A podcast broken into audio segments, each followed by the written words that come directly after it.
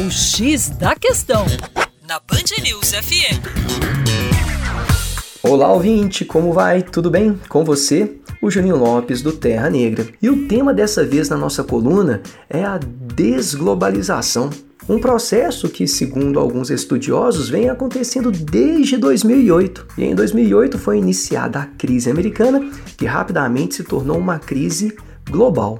Agora, quais são as justificativas para o processo de desglobalização? Primeiro, a própria saída do Reino Unido da União Europeia. Os blocos econômicos caracterizam um processo de globalização. À medida que nós temos o esfacelamento destes blocos, né, a saída de membros dos blocos econômicos, nós temos uma tendência à desglobalização. Nós podemos também destacar aqui, olha, o repúdio do governo Trump em relação ao acordo comercial transpacífico. Portanto, um dos pilares do processo de globalização foi abalado, que são essas trocas comerciais mais intensas, que acontecem sobretudo dentro de blocos econômicos. economics Outro pilar da globalização que foi abalado é o que diz respeito aos fluxos migratórios, né? Nós tivemos uma ascensão da xenofobia no continente europeu e daí uma maior restrição para a entrada de imigrantes. Daí mais um pilar da globalização sendo abalado. E por último, a gente tem que destacar o que acontece recentemente com a China. Né? Mediante uma crise internacional, o governo chinês tem exportado menos, né?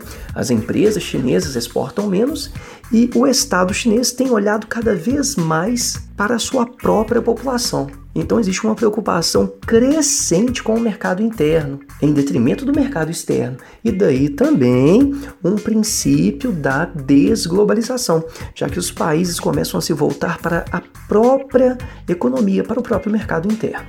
É isso aí, para mais, dê uma passadinha na nossa página educaçãoforadacaixa.com.